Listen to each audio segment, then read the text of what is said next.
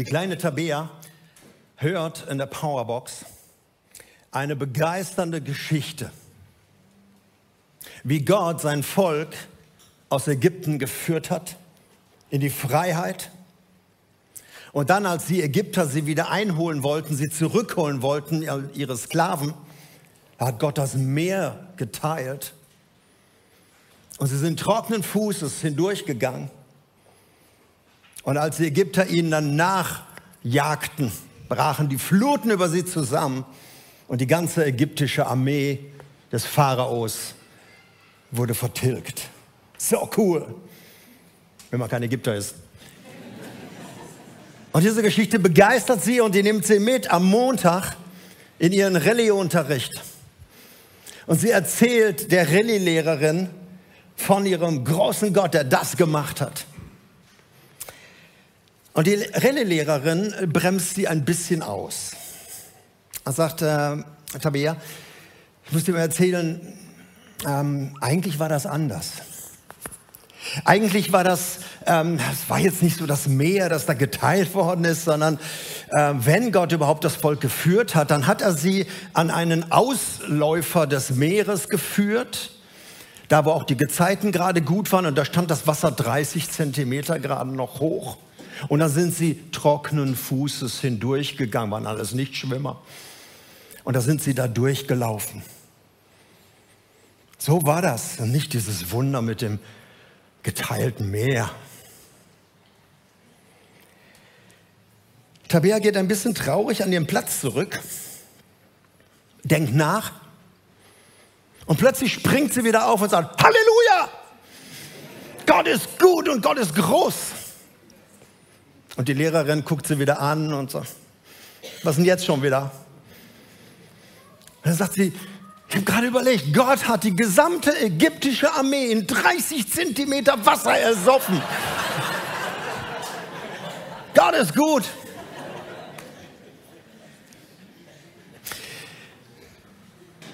Welchen Glauben, welche Geschichte, welches Wunder glaubst du nicht mehr? Weil dein Rallye-Lehrer es dir ausgeredet hat. Welches Wunder hat für dich keine Bedeutung mehr? Weil da jemand gesagt hat, das musst du anders sehen. Nicht wie es da steht, sondern was es ausdrücken soll. Vielleicht war es gar nicht dein Rallye-Lehrer. Vielleicht war es auch dein Pfarrer oder dein Pastor Vielleicht war es auch deine Religionslehrerin oder deine Pfarrerin oder deine Pastorin. Vielleicht war es auch bei dir der Ehepartner, der dich auf den Boden geholt hat. Vielleicht dein Vater, deine Mutter, irgendein weiser Mensch, vielleicht war es sogar ein Theologiedozent, ein Prof, der es eigentlich wissen müsste. Vielleicht waren es bei dir auch bittere Erfahrungen, Dinge, die du erlebt hast, die du nicht einordnen konntest, mit diesem Vertrauen in einen großen Gott. Vielleicht waren es bei dir auch Verletzungen von dem Bodenpersonal dieses großen Gottes, die sich so kleinlich oft benehmen. Was hat dir Zuversicht, Vertrauen genommen. Wir sind in einer Reihe, in einer kurzen Reihe Never Forget. Vergiss nicht. Vergiss es nicht. Und heute geht es um einen großen Gott. Um nichts mehr und nichts weniger. Es geht um den Beginn des apostolischen Glaubensbekenntnisses. Ich glaube an Gott, den Vater, den Schöpfer Himmels und der Erde, den allmächtigen Gott. Und du? Was glauben wir? Den einzig wahren Gott, den es gibt. Und dann sind alle anderen, die sich als Götter erheben, auch alle Götter, eben nichts, wenn es der einzig wahre Gott ist. Ich habe einen großen, allmächtigen Gott. Und weißt du, das bleibt so lange theoretisches Wissen, theoretisches Glaubenswissen, bis in meinem Leben was passiert, was mir Angst und Bange macht. Wo ich nicht nur mit meinem Latein, sondern mit all meinen Möglichkeiten am Ende bin. Wo ich wirklich nicht mehr weiter weiß. Wo, ich, wo mir das Wasser bis zum Hals steht. Wo die Fluten über mich zusammenbrechen.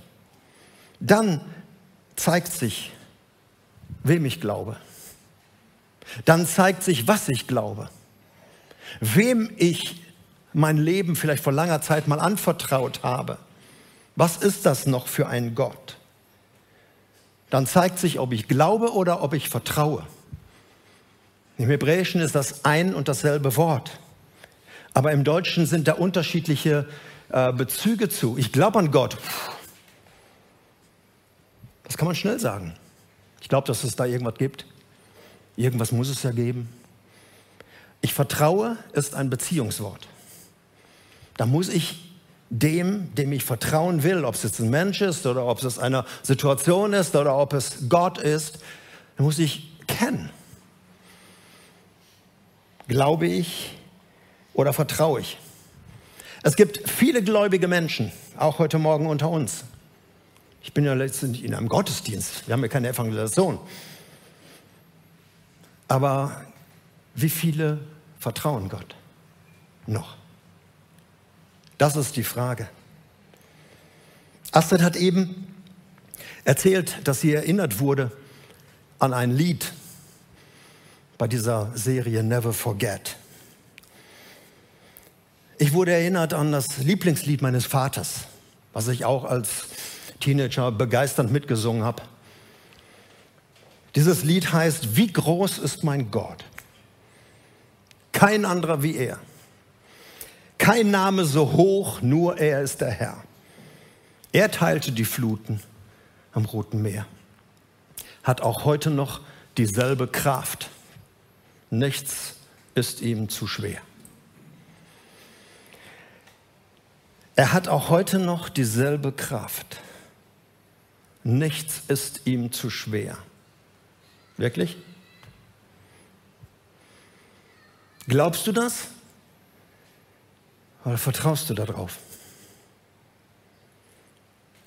Ich weiß, es ist eine Botschaft heute, die sehr simpel ist. Und ich saß mal wieder da und habe gesagt, boah, gibt es da nichts Neues irgendwie in dieser Serie? Ich soll euch an den großen Gott erinnern. Nicht mehr und nicht weniger. Aber ich glaube, dass es auch Schwarzbrot ist für Bibelkenner. Hier sitzen Menschen unter uns, die wissen viel, viel mehr aus der Bibel als ich ihr ganzes Leben mit der Bibel unterwegs sind. Aber auch für euch gilt die Frage, wie hoch ist dein Wissen über Gott? Das ist das eine, aber wie tief ist dein Vertrauen? Und das Wissen über Gott hilft mir nicht in den Lebenssituationen, in die auch Bibelkenner kommen können. Da muss ich vertrauen. Und das kommt in solchen Krisenzeiten, in solchen Notlagen. Never forget, ich bin Gott. Also nicht ich, sondern sagt Gott, ich bin Gott. Und du brauchst niemand anders. Als Mose, gehe ich ins Alte Testament, als Mose sein Volk rausführen sollte, sie waren Sklaven über 400 Jahre in Ägypten und es war Zeit, sie schrien zu Gott und Gott schickte Mose zu ihnen. Da sagte Mose zu diesem Gott, hey, wie heißt du eigentlich?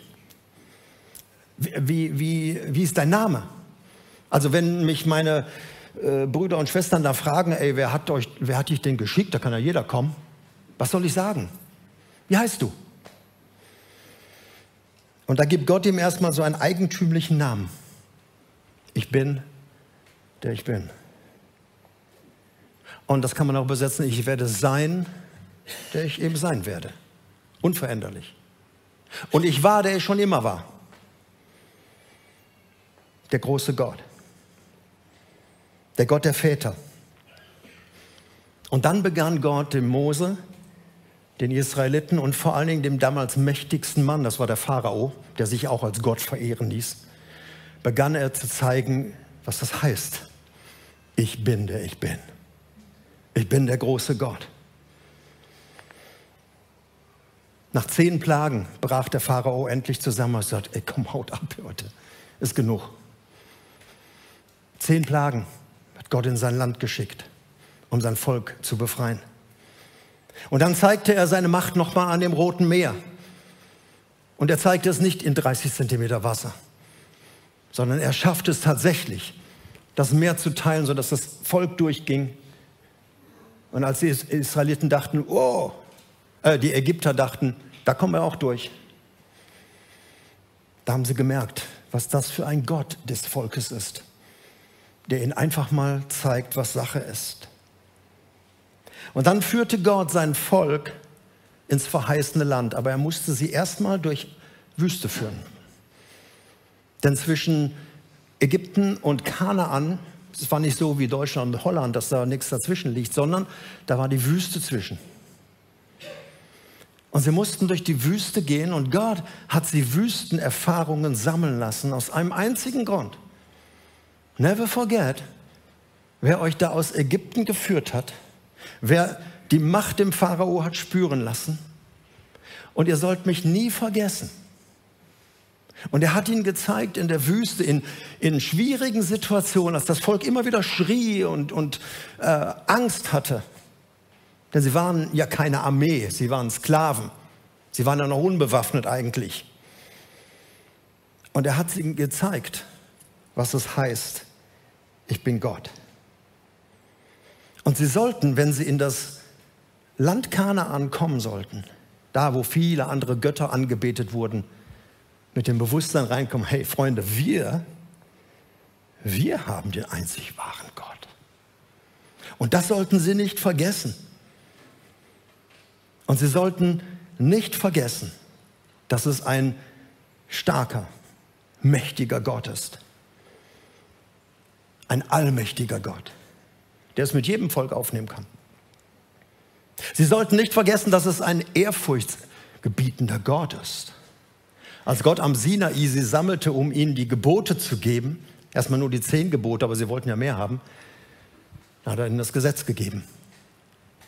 Und als er nur Luft holte, er war noch gar nicht da, da rasten sich schon alle weg und haben gesagt, Mose, geh du dahin, ist alles viel zu laut. Und dann begegnete Gott Mose auf dem Berg. Sie sollten den versorgenden Gott erleben, der über eine Million Menschen über Jahre, über Jahrzehnte mit einer Speise. Ich glaube, im Himmel gibt es noch mehr Speisen, also die Speisekarte im Himmel wird noch umfangreicher sein. Es gibt da nicht nur Manna. Aber die Speise reichte aus, um das Volk durchzuführen. Mit Manna-Omelette, mit Manna-Burger, mit allem Möglichen. Und sie haben davon gelebt. Und Gott hat gesagt, ich versorge euch, kein Thema. Sie sollten auch wissen, es ist ein kreativer Gott. Als sie an einem, in einer Fleck waren, wo es kein Wasser gab, hat Gott zu Moses gesagt, hau mal auf den Felsen. Einmal durfte er draufhauen, beim zweiten Mal sollte er nur zu ihm sprechen. Und Wasser floss raus aus dem Felsen. Das kriegt man bis heute nicht hin.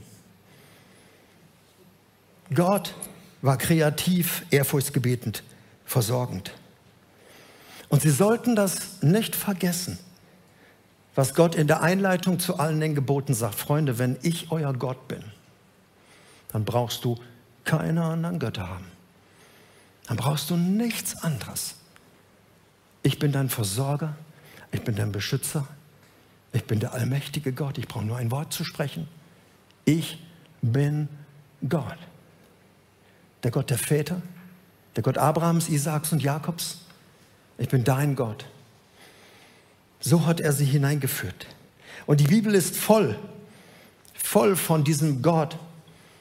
Tausend und eine Möglichkeit. Wenn irgendeine Schwierigkeit da war, dann hat Gott sein Volk geschützt, bewahrt und er hat ihnen Hilfe gegeben. Er hat Mauern einstürzen lassen von einer riesigen Stadt Jericho. Israel musste gar nicht viel tun, nur ein bisschen rumlaufen. Und Gott hat die Mauern einstürzen lassen. Oder da war später eine ganze Armee, die eine Stadt umlagert hat, nur um einen Propheten mundtot zu machen. Einen Propheten Gottes, den wollten sie kriegen. Und was hat Gott getan? Er hat sie alle mit Blindheit geschlagen. Die ganze Armee der Aramäer. Alle waren plötzlich blind. Und dann, nach einer kurzen Zeit, hat er ihnen all die Augen geöffnet. Und zwar komplett, ohne dass irgendeiner zur Brille fielmann musste. Sie waren alle wieder sehend. Nur kleine Wunder. Ein Gott, der alles außer Kraft setzt. Auch sämtliche Gesetze, die er selbst geschaffen hat. Er hat sogar Eisen schwimmen lassen. Versuch das mal. Versuch mal so einen schweren Eisenklotz aus Wasser zu legen. Ich garantiere, bei dir geht es unter, bei Gott nicht. Er kann das. Ein Gott, der einen Wal herbeizitiert, weil einer seiner Propheten gerade abtauchen will. Und er holt ihn sich. Und sagt, verschluck dich nicht, ich brauche den noch. Und dann hat er ihm auch gesagt, und jetzt spuck ihn wieder aus. Und der Wal wusste genau, wo er ihn ausspucken sollte. In der Nähe von Ninive, am Meer. Ein Gott, der umgeben ist von Engeln, die ihn anbeten, umgeben von Engeln, die Kampf führen. Und dieser Gott sendet nur einen Engel, vielleicht so ein Teenager-Engel, in das Heer der Feinde, die um Jerusalem lagerten. Da war ein König, der gesagt hat, hey, wer, wer ist denn euer Gott? Mein Gott ist stark. Und ein Engel kommt in der Nacht mal ganz kurz vorbei. Und über 160.000 Männer wachen nicht mehr auf. Never forget. Es ist ein Gott, bei dem tausend Jahre wie ein Tag ist, der gestern vergangen ist. 24 Stunden vor Gott wie tausend Jahre. In dem Sinne hat er vorgestern seinen Sohn geschickt. Noch gar nicht lange her in Gottes Augen, um sich zu zeigen. Weil das Volk Israel konnte ihn nicht sehen. Und er wollte sichtbar werden. Und er kam. Und dieser Jesus sagte, wer mich sieht, der sieht Gott. Wer mich sieht, der sieht den Vater. Also guckt mir zu, dann guckt ihr Gott zu. Hört mir zu, dann hört ihr Gott zu. Beobachtet mich, wie ich mit Menschen umgehe, dann beobachtet ihr Gott, wie Gott mit Menschen umgeht. Der große Gott. Und ab und zu hat Jesus gezeigt, wer der ist, der, den er verkörpert auf Erden. Ein Gott, der 10.000 Menschen, im Alten Testament waren es über eine Million, aber jetzt waren es 10.000 Menschen, die um Jesus herum waren. Ein Gott, der 10.000 Menschen mit fünf Broten und zwei Fischen satt kriegt. Ein Gott, der dämonisch belasteten Menschen tief in die Augen guckt und ein Wort spricht. Macht euch vom Acker. Ein Gott, der diese Macht hat. Ein Gott, der einen versteckten Steuereintreiber da oben im Baum sieht, der eine tiefe Sehnsucht hat, diesen Gott kennenzulernen. Und er sieht ihn und sagt, komm, komm runter vom Baum, ich möchte zu dir einkehren. Gott kommt zu Besuch. Und dieser Abend dieser Nachmittag verändert das komplette Leben von diesem Steuereintreiber. Ein Gott, dem Wind und Wellen gehorsam sind. Der nur ein Wort spricht, eigentlich nur eine Hand hebt und alles ist still. So dass die Leute einfach, die dabei waren, auch die Jünger, gesagt haben, boah, wer ist das? Wer ist der, dem Wind und Wellen gehorchen?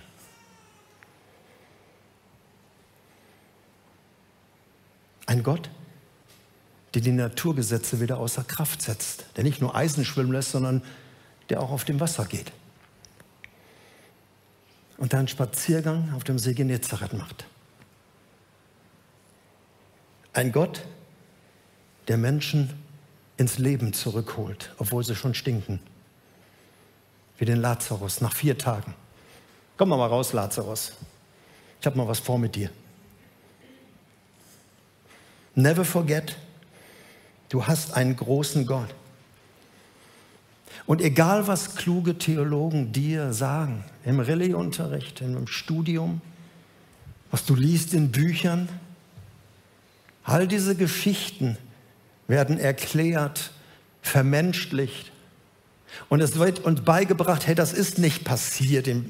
Jesus ist nicht auf dem Wasser gelaufen und das waren auch nicht 10.000 Leute mit fünf Broten und, und, und. Sondern all diese Geschichten sind eigentlich erfunden, aber sie sollen was ausdrücken. Gott steht über den Umständen deshalb haben sie die Geschichte erfunden, dass er da über dem Wasser laufen kann. Ich bekenne, ich glaube, was im Wort Gottes steht.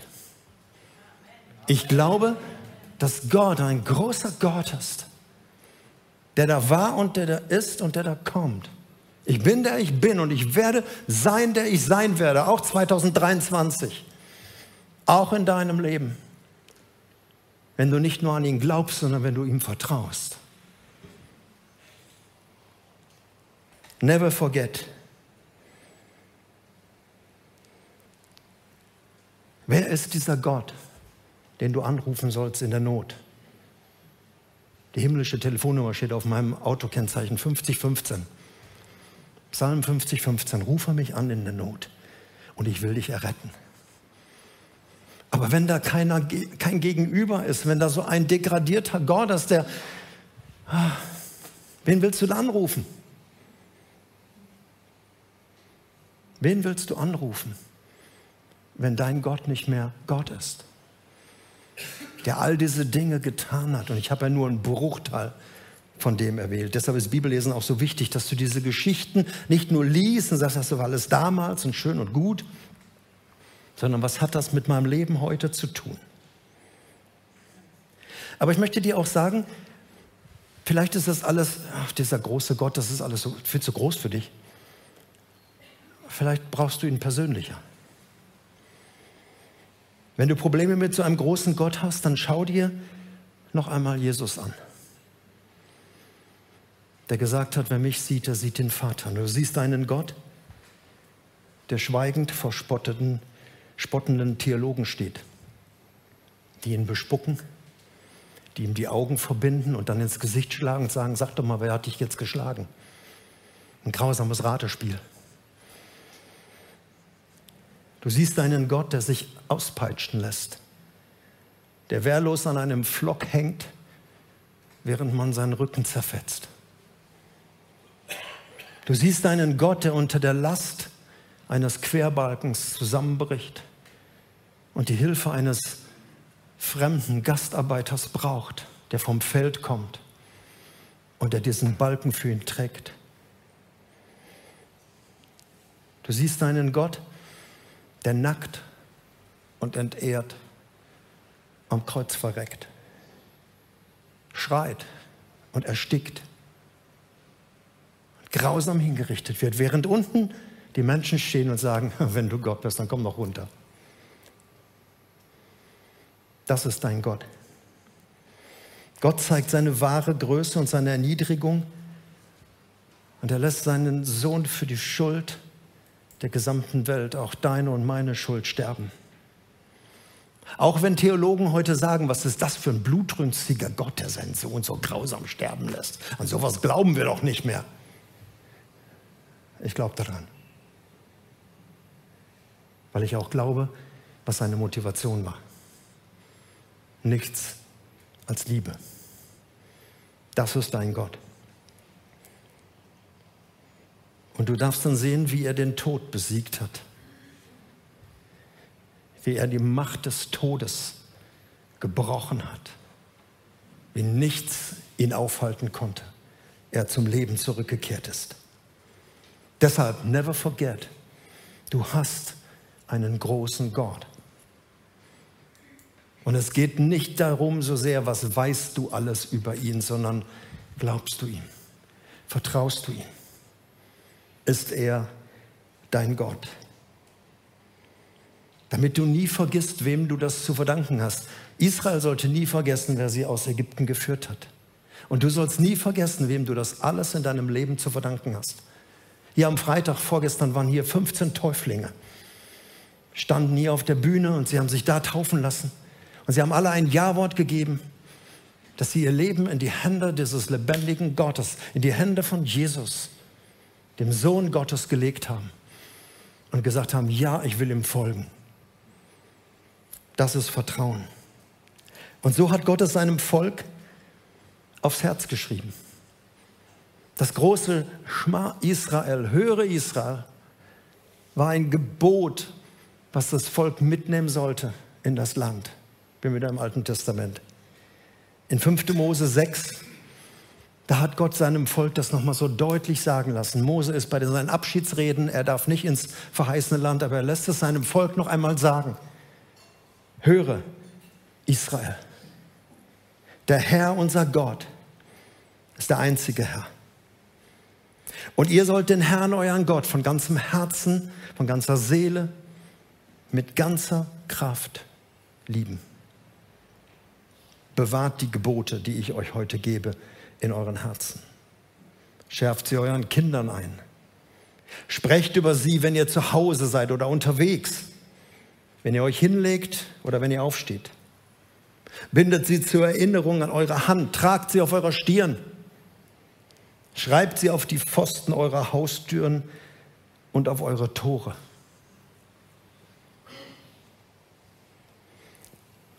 Ihr Lieben, ich persönlich habe immer an diesen Gott geglaubt. Ich wusste sehr viel über diesen Gott und ich hatte viel zu viel Angst vor ihm, als dass ich mir eine Auszeit vom Glauben genommen hätte. Aber ich habe gemerkt, ich hatte zu viel Angst vor Gott. Es war eine Angstbeziehung. Es war nicht diese Vertrauensbeziehung. Und dieses Vertrauen in diesen Gott, in diesen allmächtigen, großen Gott, das kam Stück für Stück, als ich Vater wurde. Ich sage und schreibe 19 Jahren. Und als Kinder ins Haus kamen und als Mann und Frau dann Vater und Mutter wurde. Und das hat für mich ganz neu gesessen, meine Vaterbeziehung. Und dass ich gelebt, erlebt habe, dass man alles aus Liebe für seine Kinder tut. Alle Gebote, die man noch gibt, alle Anweisungen, auch wenn man mal wirklich scharf reagieren muss. Du schnallst dich an. Ich fahre keinen Meter. Selbst das, was Kinder alles nicht gut finden, aus Liebe. Aus Liebe gegeben. Weil man sie schützen will, weil man sie bewahren will. Er sagt, du gehst mit diesen beiden Nägeln nicht an diese Steckdose. Ja, das kribbelt ein bisschen, aber das kann auch gefährlicher werden. Alle diese Dinge aus Liebe. Und das hat bei mir gesessen. Dass ein Kind dann irgendwann sagt, ich habe einen, einen unglaublichen Papa. Und meine Enkel heute sagen, boah, mein Opa, der kann alles. Sie werden auch noch merken, dass das nicht wahr ist, aber wir reden ja nicht über mich, sondern über Gott. Aber Gott wünscht sich das, dass du wie ein Kind, auch wenn du schon 70 oder 80 bist, dass du wie ein Kind diesem Gott vertraust. Mein Vater im Himmel, boah, der kann alles. Der kann wirklich alles. Die Band wird jetzt ein Lied spielen, was uns an die größte Tat dieses Gottes erinnert, dass er uns neues Leben geschenkt hat, dass er uns aus dem Tod zum Leben gebracht hat. Jeder Einzelne, der irgendwann mal ein Ja zu Jesus, ein Ja zu Gott gefunden hat, hat dieses Wunder erlebt. Vielleicht war das ein Prozess, vielleicht war das an einer Situation, in einem Gottesdienst. He brought me back to life. Er hat mich ins Leben zurückgeholt. Und ich möchte dich mit dieser Predigt einfach nur daran erinnern. Danke, Vater, dass du dieses große Werk getan hast, dass du dich bewiesen hast vor Zeiten, vor Urzeiten, als der Gott, dem man vertrauen kann. Und auch der Tod war für dich kein Problem. Du hast uns ins Leben zurückgebracht. So wie du deinen Sohn ins Leben zurückgebracht hast, der für uns gestorben ist, so hast du uns zurückgebracht. Und das möchte ich nie vergessen, wem ich das alles zu verdanken habe. Meinem großen Gott, meinem Vater, meinem Papa im Himmel.